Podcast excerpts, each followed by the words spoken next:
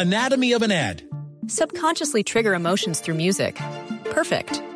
Define an opportunity. Imagine talking to millions of people across the U.S. like I am now. Identify a problem. Creating an audio ad is time consuming. Offer a solution. Utilize cutting edge AI. Imagine creating all that in under 30 seconds. Well, we did to create this ad. To learn more about AI in the audio industry, download the white paper from audiostack.ai. de cumplir. Pues los invitados que tenemos el día de hoy para hacer este análisis de lo que está pasando con el Ministerio de Relaciones Exteriores los hemos tenido en el pasado para hacer exactamente el mismo análisis, tal vez en otro gobierno. Y empiezo por eh, saludar a la profesora e internacionalista Sandra Borda, quien nos acompaña y nos había acompañado antes para hablar del tema. Profesora Borda, bienvenida. Gracias por acompañarnos el día de hoy. Hola Camila, muy buenos días. Un saludo para Ana Cristina, para toda la gente de la mesa y por supuesto para su audiencia. Una primera impresión. Yo sé que vamos a hablar de muchas cosas que están sucediendo, el Ministerio de Relaciones Exteriores, hay cosas positivas, cosas no tanto, pero la primera impresión que tiene usted sobre lo cómo se está manejando eh, la Cancillería en estos momentos. Pues yo empezaría por decir que no veo unos cambios digamos, profundos y fundamentales en el manejo de la política exterior de este gobierno desde la Cancillería, distintos, eh, digamos, a los que vimos en gobiernos pasados. Creo que siguen funcionando dos líneas fundamentales, una línea muy profesionalizada a cargo de los funcionarios de carrera, eh, que por fortuna han llegado hasta el cargo del viceministerio eh, en cabeza del viceministro Francisco Coy, y otra línea eh, que es una línea mucho más política, em, digamos que, que maneja el, parcialmente el canciller, pero que está principal y esencialmente en cabeza del presidente. creo que la única diferencia que identificaría es que siento esas dos líneas mucho más desconectadas de lo que las sentía en el pasado. Creo que en el pasado los cancilleres hacían una labor de coordinación entre, entre, el, entre el, personal profesional de la Cancillería y, digamos, la dimensión más política en, en, la Casa de Nariño. Hoy siento que, que, esa función de coordinación y como de articulación entre esos dos espacios eh, no, no, no es tan clara como en el pasado y en consecuencia uno, por ejemplo, en el tema que estaba mencionando la Cristina sobre, sobre la guerra en Rusia y Ucrania, siente que la Cancillería va para un lado en los foros multilaterales y el presidente en su cuenta de Twitter y en sus declaraciones y discursos va por otro lado muy distinto. Al profesor Marcos Pekel también lo tuvimos aquí y lo hemos tenido en el pasado, hablando exactamente del mismo tema, de cómo están las relaciones exteriores de Colombia, qué tal se está manejando el ministerio, y no lo hemos hecho en el gobierno del presidente Gustavo Petro. Así que lo saludo, profesor Pekel, gracias por acompañarnos nuevamente y le hago exactamente la misma pregunta que le hago a, a su colega Sandra Borda, y es su primera impresión sobre lo que está pasando con el ministerio en este gobierno. Bueno, buenas tardes, eh, Camila, a toda la audiencia de Blue Radio, a mis colegas de panel. Yo estoy de acuerdo con, eh, con, lo que dijo la profesora Sandra, que es poco realmente lo que ha cambiado en la política exterior. Las relaciones con Estados Unidos siguen con la misma tónica que venían anteriormente. Eh, las extradiciones siguen por parte del presidente Petro. los cambios que se han visto quizás tienen más que ver con América Latina eh, lo que ha ocurrido en las relaciones con Perú, eh, que realmente uno de los pocos entes multilaterales que estaban funcionando en América Latina, la Alianza del Pacífico, estaba paralizada por el problema que hay entre Colombia y Perú y entre México y Perú. Eh, pero por lo demás, la política exterior eh, sigue su curso. Sin mayores modificaciones, las relaciones con Europa, con Estados Unidos, con los países del Medio Oriente siguen eh, normal y el, quizás el cambio más interesante fue el que vimos ayer con el del presidente Petro, que por fin salió realmente a condenar a Rusia, ya sea por un hecho puntual, pero hasta ahora no lo habíamos visto y ayer ya condenó a Rusia por violar los protocolos de la guerra, que no son palabras menores. Y por último, y con una pregunta distinta, quiero saludar a Camilo Reyes, que es exministro de Relaciones Exteriores y ex embajador de Colombia en Estados Unidos. Y a usted, doctor Reyes, con quien también hemos hablado de este tema en estos micrófonos, no le quiero preguntar sobre su eh, impresión principal, sino a usted como ha hecho parte de la Cancillería, como ha estado eh, de embajador. pues quiero consultarlo sobre la situación que es noticia hoy que lamentablemente puede ser un tema muy interno, pero que de todas maneras eh, hace mucho ruido, y es lo del embajador de Colombia en Venezuela, Armando Benedetti. Y es, ¿qué es lo que está pasando? Usted que conoce eso allá adentro, ¿cómo puede ser posible eso que tenemos hoy dos embajadores, que el embajador de Colombia en Venezuela, Armando Benedetti, no se la llevaba bien con Álvaro Leiva, el canciller, y al canciller lo bypasean? Es decir, una cantidad de cosas que están pasando en torno a esa embajada que uno dice, qué es lo que está sucediendo allá adentro, cómo funciona eso. Y como usted estuvo allá, pues quiero preguntarle, bienvenido y gracias por acompañarnos. Muchas gracias, Camila. ¿Cómo está? Es un placer verla y oírla. Ay, me place también, verlo eh, a usted. Gracias. Quiero también saludar a Sandra. Eh, y también es un placer verla, oírla y, siempre leerla. Y lo mismo al profesor Pequel. Eh, Muchas gracias eh, por esta oportunidad y también pues quiero saludar a su audiencia. A ver, yo sí creo que la Cancillería colombiana tiene que reaccionar rápidamente en relación con la confusa situación que parece que percibimos todos los colombianos en relación con el ex embajador Benedetti.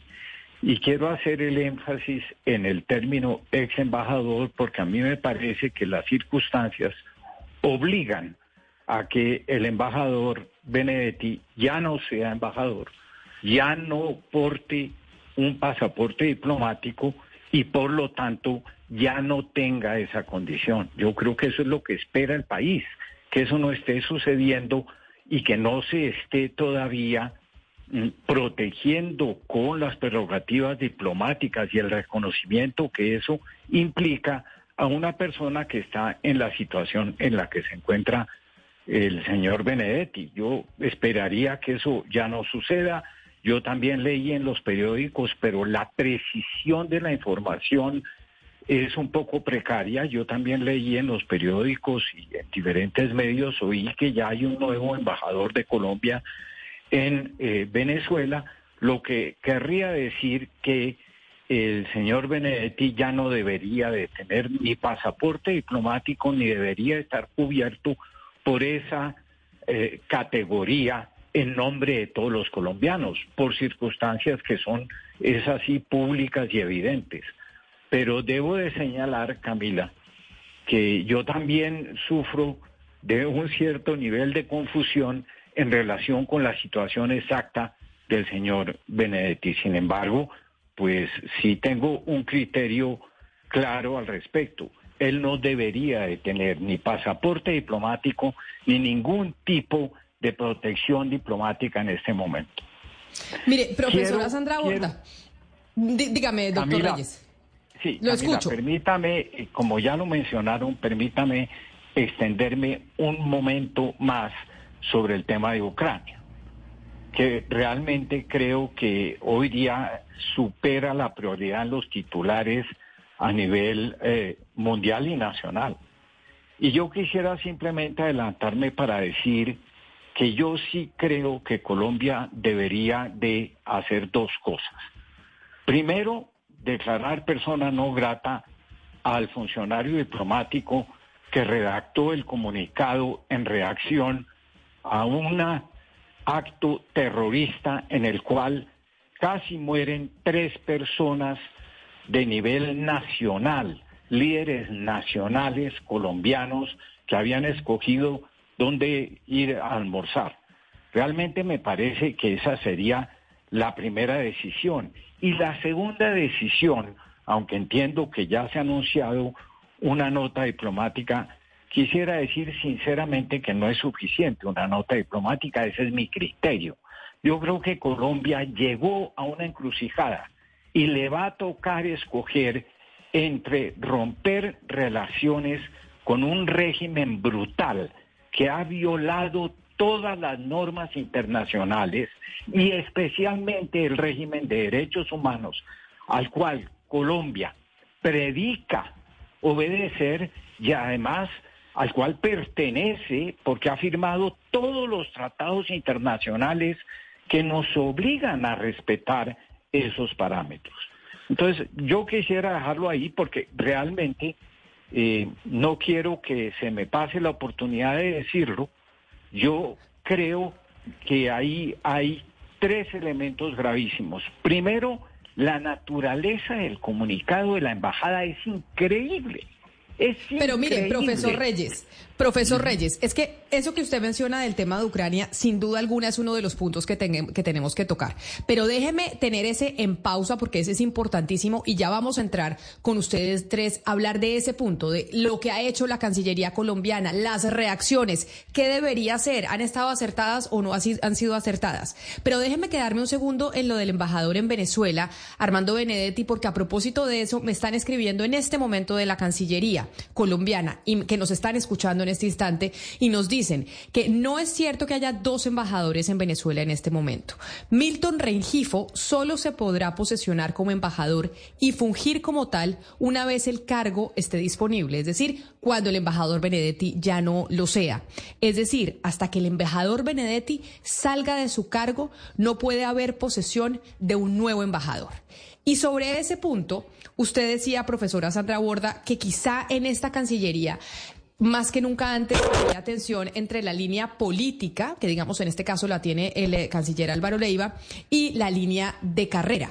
Sin embargo, sobre el caso político eh, de Armando Benedetti, pues el primero que quiere que se vaya es Álvaro Leiva. El canciller es el que quiere que Álvaro Leiva, que, que Armando Benedetti no esté ahí.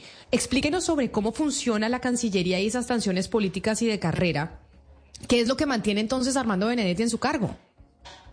Pues Camila, yo empezaría por decir que el caso de Armando Benedetti en Venezuela es uno de los ejemplos claros de las razones por las cuales es tan peligroso y tan riesgoso eh, hacer nombramientos de carácter político, particularmente en embajadas donde hay, eh, digamos, una agenda bilateral tan contenciosa y que son tan estratégicamente importantes para el país. Y el programa del gobierno era una reanudación de las relaciones con Venezuela, que habían estado eh, rotas y averiadas por tanto tiempo, eh, digamos, era perfectamente normal que nombraran a una persona que estuviese en condiciones eh, de, concentrarse única y exclusivamente en la tarea de justamente normalizar las relaciones y no tener un pie en Venezuela y otro en Colombia y al parecer, por lo que sabemos, también otro en Estados Unidos con gestiones que no tenían nada que ver con esa, con esa relación bilateral.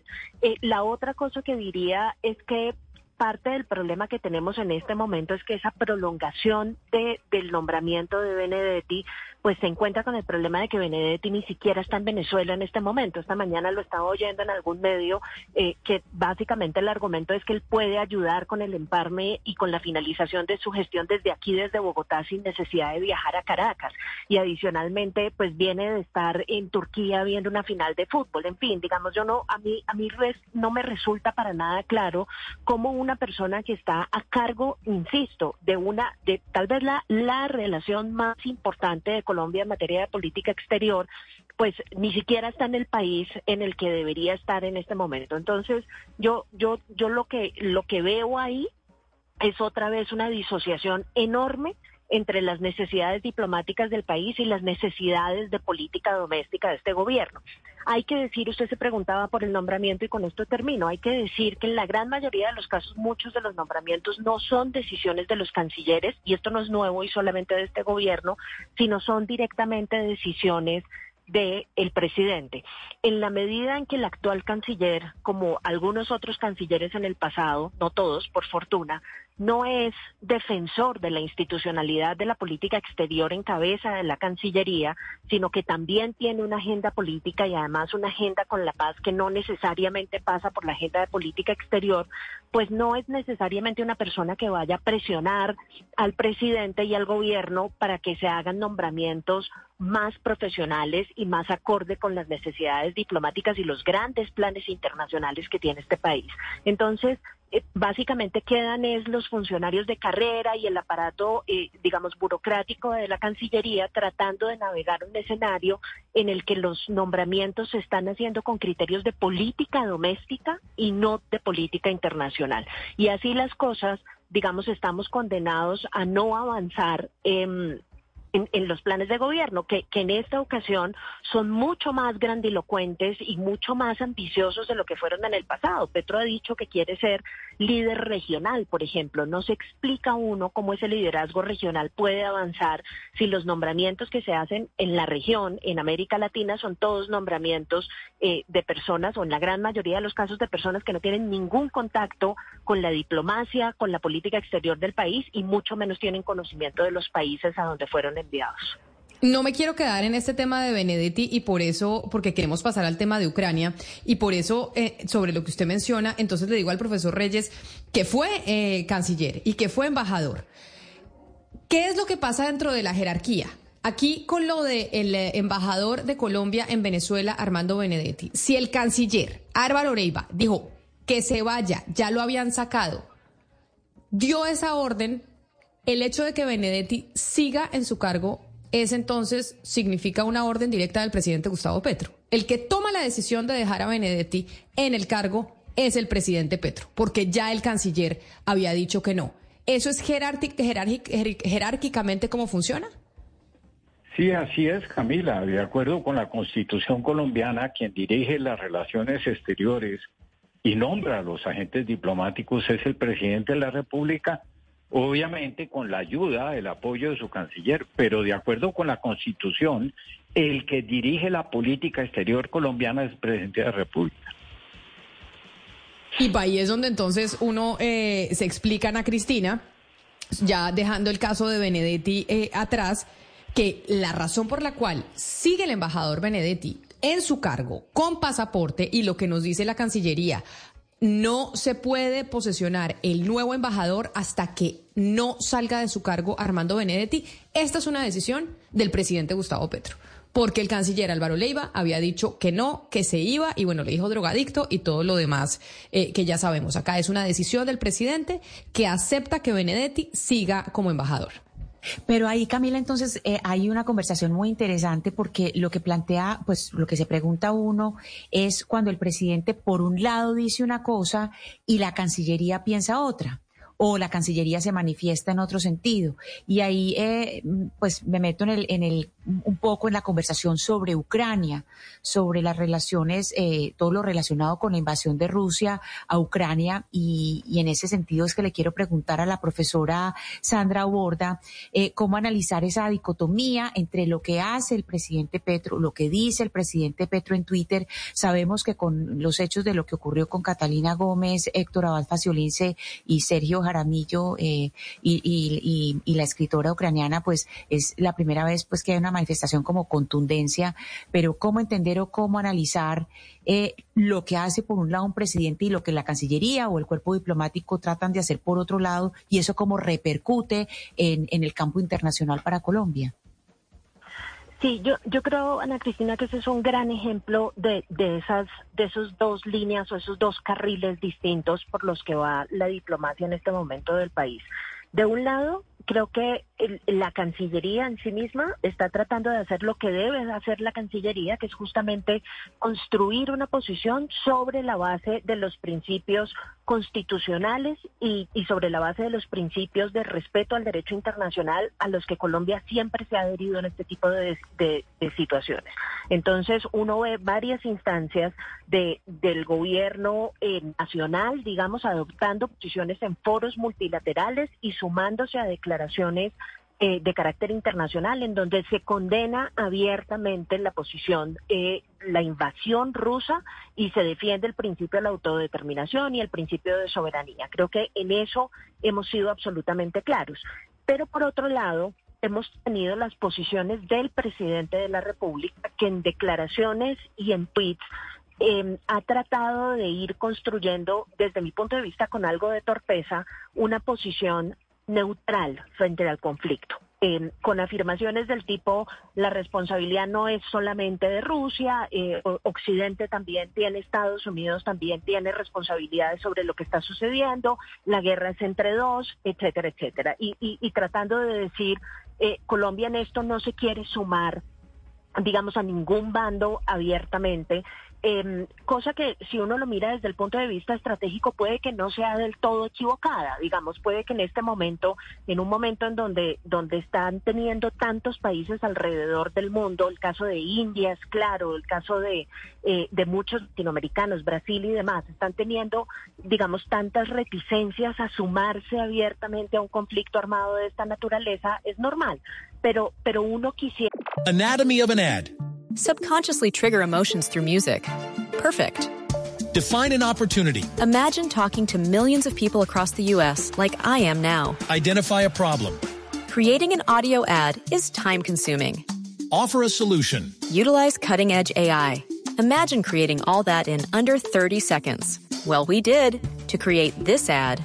To learn more about AI in the audio industry, download the white paper from audiostack.ai. eh, que el presidente se sumara un poco más al, al, al establecimiento y al- a la declaración de principios básicos fundamentales que yo sí creo que deberíamos estar defendiendo. Entonces, es- creo que esa, esa divergencia tiene una ventaja y es que cuando el gobierno necesita presentarle, qué sé yo, por ejemplo a Estados Unidos cuando vino el secretario Blinken de visita a Bogotá, una posición de condena a Rusia, tiene la posición de condena a Rusia en los foros Y- multilaterales. Pero cuando necesita dialogar con otros actores que le están pidiendo que, que no se sume a Estados Unidos o que sea crítico de Estados Unidos o que, que se acerque más a otros, a, a otro bloque, también tiene esa posición. Eh, tienen, digamos, la posibilidad de, ten- de tener esta suerte de contradicción eh, y de presentarle la posición que quieren al mejor postor. Y en ese sentido, pues teniendo en cuenta esas críticas o resbalones de los que ustedes mencionan, profesor Pekel, pues también hay otra realidad y es que en el poco tiempo de gobierno que llevamos, al presidente lo han recibido los líderes mundiales más importantes. Consiguió reunión en Washington eh, casi que en tiempo récord respecto al anterior gobierno. Estuvo con Macron, con Olaf Scholz. Eh, cuando pasó el escándalo que publicó la revista Semana, recibió el apoyo de un montón de presidentes y expresidentes. No sé, en ese marco, ¿usted cómo valora eso y si cree que es útil o no para lo que queda de gobierno? Yo creo que Petro, por, eh, la, por, su personalidad, por lo que representa en el ámbito, generó muchísimas expectativas, tanto en Colombia como en el exterior. Eh, la, gente, de los eh, de presidentes de otros países lo veían como un cambio importante en Colombia en los últimos años, la forma en que se presentó el gobierno de Petro. Pues que sí generó expectativas, generó muchísimo respeto, por eso la recepción que ha tenido el presidente Petro, tanto en Estados Unidos, que Estados Unidos obviamente su interés a mantener como fuerte lugar la relación estratégica con Colombia, hasta ahora y eso en la diplomacia las formas son tan importantes como el fondo. Era el presidente eh, rápido, era importante, estaba mandando un mensaje. En Europa, donde digamos ese cambio eh, fue muy bien recibido, eh, en la Alemania, en España, eh, pues, al presidente Petro le han dado los honores, eso es importante, eh, importantísimo, la diplomacia.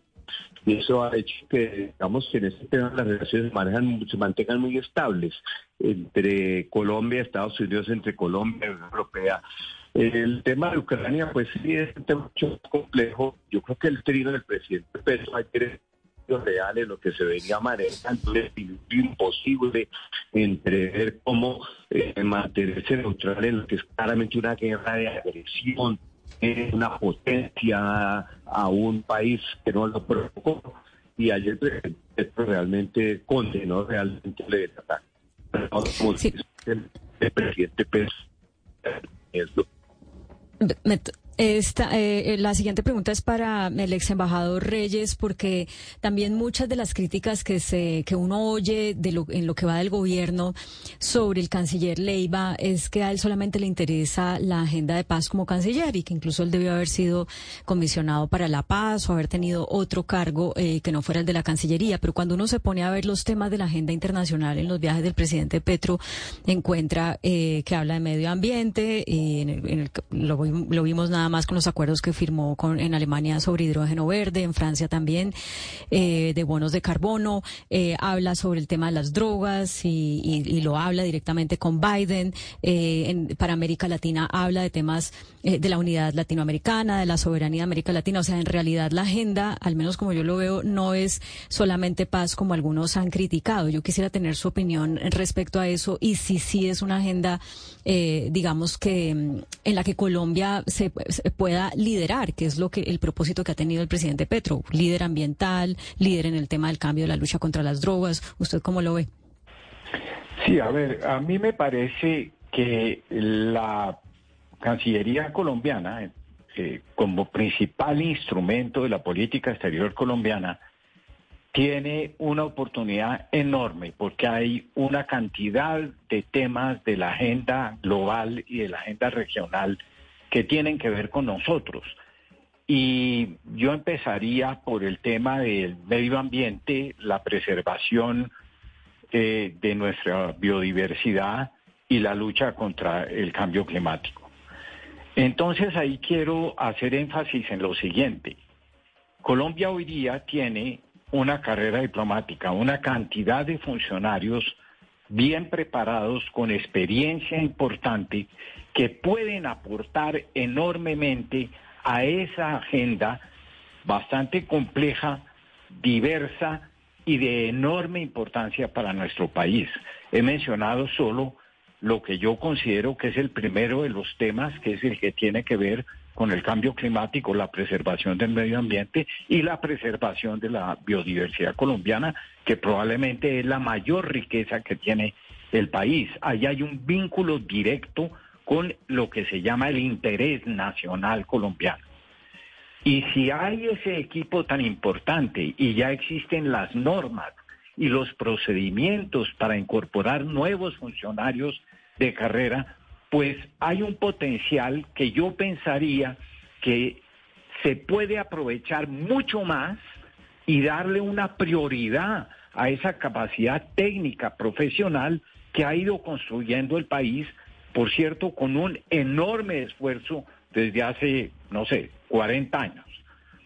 Eh, esa es una primera consideración. La segunda consideración es que en muchos países se da esa tensión entre los nombramientos políticos que muchas veces los presidentes y los cancilleres entienden que tienen que hacer y el cuerpo de profesionales que pertenecen a una carrera. Eso no solo sucede en Colombia, sucede casi en todas partes del mundo, inclusive en aquellos países que le dan claramente una prioridad a la carrera diplomática uno encuentra que hay unos puestos puntuales que siguen siendo de escogencia más bien política, más que puramente profesional y que obedezca a los méritos de los funcionarios. Pero, Colombia ya está, Colombia ya está en la capacidad de dar el salto para darle la mayoría de los cargos y los cargos más importantes, ojalá a funcionarios de carrera y se evitarían muchos problemas como los que están asomando las orejas en este momento en nuestro, en nuestro entorno, especialmente el, el regional. Yo creo que Colombia, que tiene un equipo importante hoy día de funcionarios de carrera, debe de fortalecer esa línea y darle una mayor prioridad. Y le va a resultar muy bien al gobierno eso. Pero entendiendo que esto ha sucedido en todos los gobiernos, en todos los gobiernos han hecho nombramientos políticos, han utilizado las embajadas para pagar favores de campaña. Esto no es eh, nuevo, esto no es del gobierno de Gustavo Petro, esto ha pasado siempre. Sin embargo, profesora Sandra Borda, poniendo un ejemplo, México. México es un país en donde eh, varios colombianos van. Hay un gran problema con el trato que se tiene hacia los colombianos en el aeropuerto de México. Lo hemos venido hablando y denunciando desde hace años en los medios eh, de comunicación.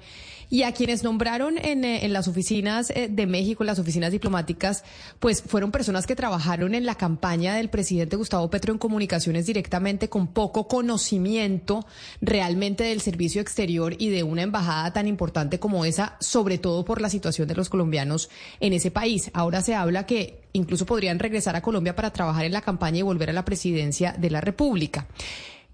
Realmente haciendo los comparativos, en este gobierno de Gustavo Petro se han nombrado más personas con inexperiencia en el servicio diplomático que en otros o sigue exactamente igual o se han nombrado menos que en, en, que los otros gobiernos en donde se hicieron favores políticos con los cargos.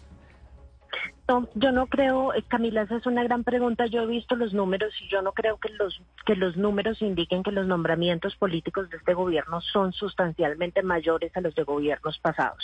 En todos los gobiernos siempre son muchos muchos más de los que uno quisiera, particularmente teniendo en cuenta la, intervención del ex canciller Camilo Reyes, que sugiere acertadamente que nosotros ya tenemos suficientes funcionarios de carrera para tener un cubrimiento mucho más profesional de nuestra demo, de nuestra diplomacia.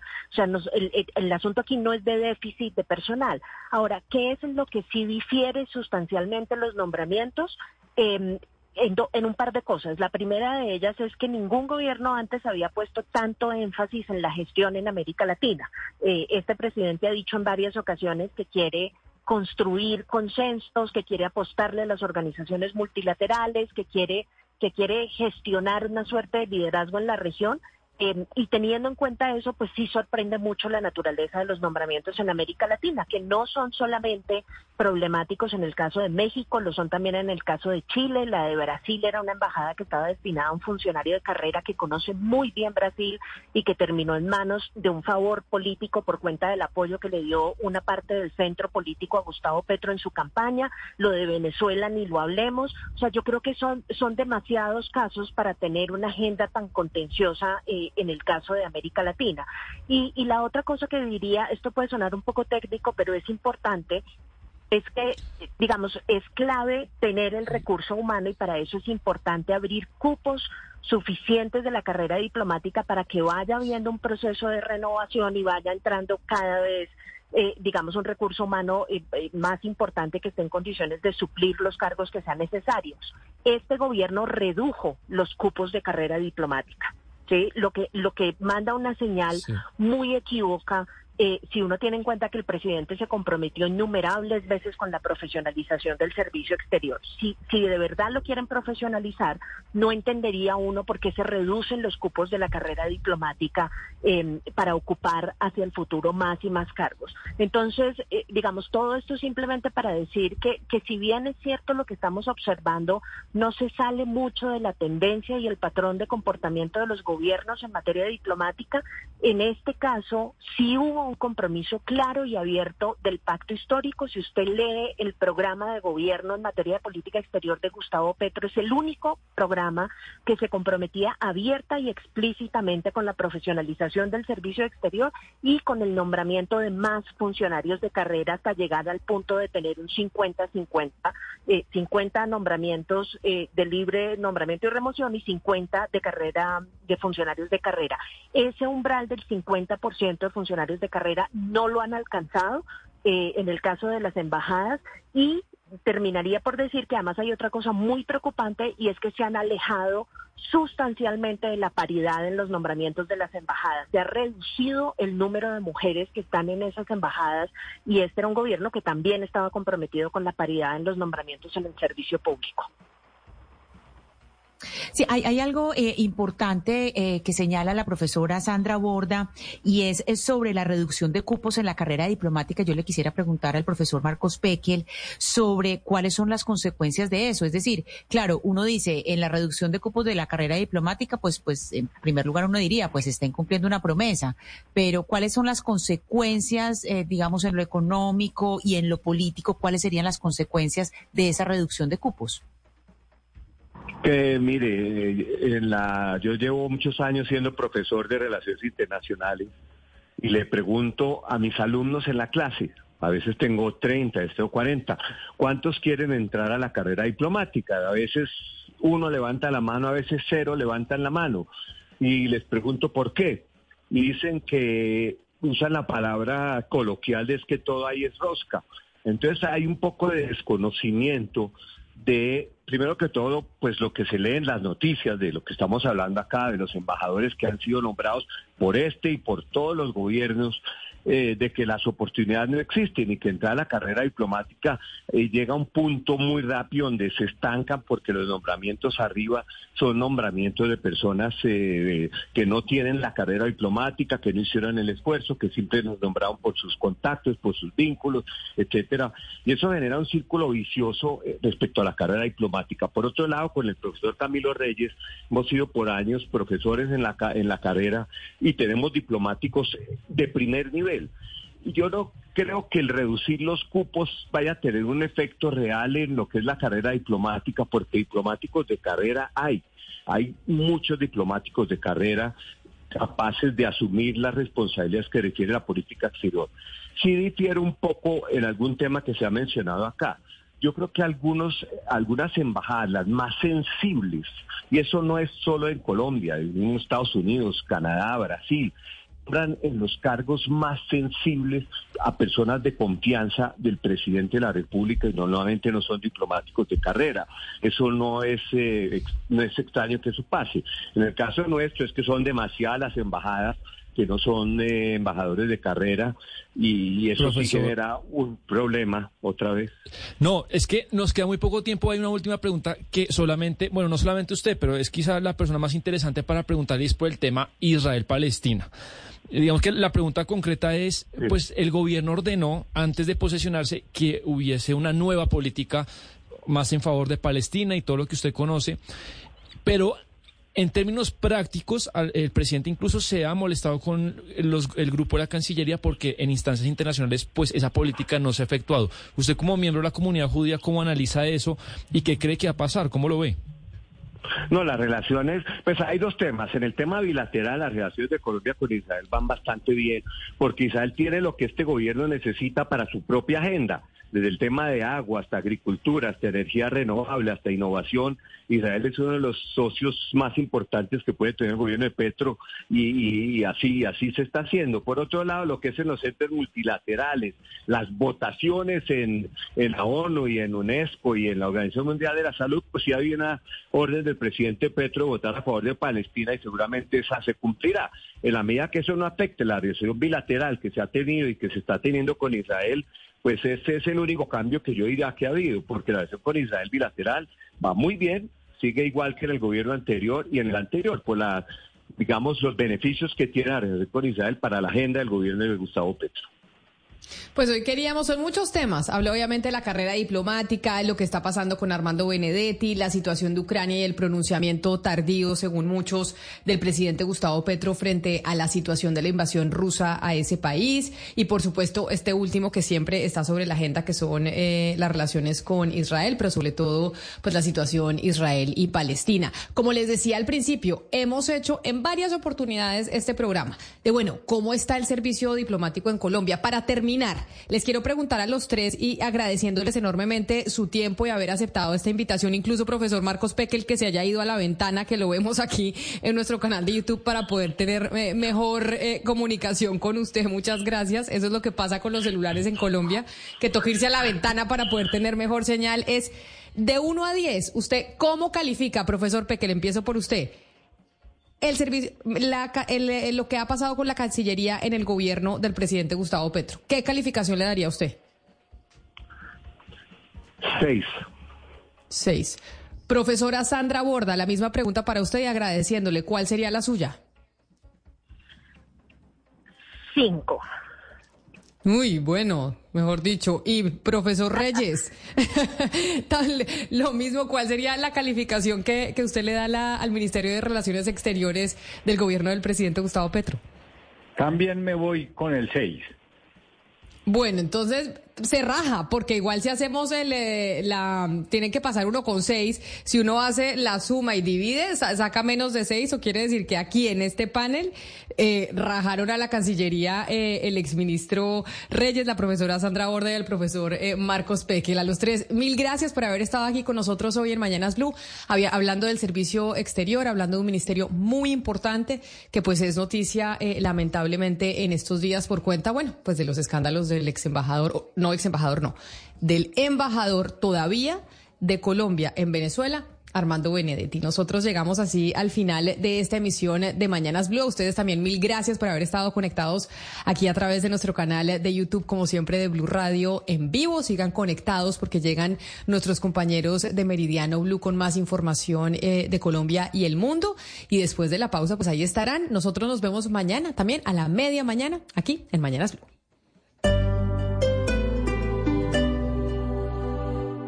Anatomy of an ad. Subconsciously trigger emotions through music. Perfect. Define an opportunity. Imagine talking to millions of people across the U.S. like I am now. Identify a problem. Creating an audio ad is time consuming. Offer a solution. Utilize cutting edge AI. Imagine creating all that in under 30 seconds. Well, we did to create this ad. To learn more about AI in the audio industry, download the white paper from audiostack.ai.